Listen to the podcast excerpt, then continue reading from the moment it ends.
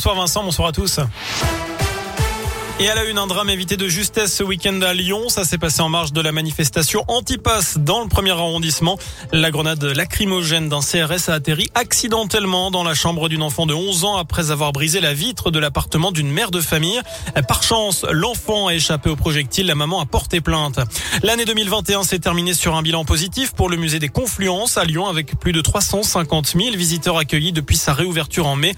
La fréquentation annuelle est en hausse de 27% par rapport à 2020 et la durée des visites a augmenté de 15 minutes en moyenne par visiteur. Des visiteurs originaires pour la plupart de la région Auvergne-Rhône-Alpes. Dans le reste de l'actu, le pass vaccinal est arrivé au Sénat. Il a été présenté en commission des lois après l'audition d'Olivier Véran, le ministre de la Santé qui annonce que les malades du Covid restent moins longtemps à l'hôpital et vont moins en réanimation lorsqu'ils sont infectés au variant Omicron. Par ailleurs, les autorités sanitaires ne sont pas favorables à une généralisation des masques FFP2.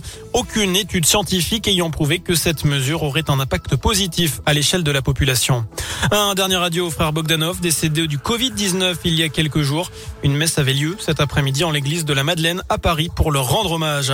Lui incarnait le père des jumelles Olsen dans la série La fête à la maison dans les années 80-90. L'acteur américain Bob Saget a été retrouvé mort dans sa chambre d'hôtel en Floride. Il avait 65 ans et venait de donner un spectacle. Aucun signe d'un acte criminel ou de consommation de drogue n'a été retrouvé sur place. En rugby, le coup dur pour le Loup. Le deuxième ligne internationale, Kylian Gerassi, ne rejouera pas de la saison. Blessé au genou droit après le match contre Pau, il a passé des examens qui révèlent une rupture du ligament croisé antérieur selon le progrès. Il va devoir être opéré en fin de semaine et il manquera notamment le tournoi destination. Enfin, les Enfoirés ont dévoilé leur nouveau single. Il y aura toujours un rendez-vous. Un titre écrit et composé par Jacques euh, qu'on vous fait découvrir sur Radio Scoop. Voilà pour l'essentiel de l'actu. Passez une excellente soirée. Merci.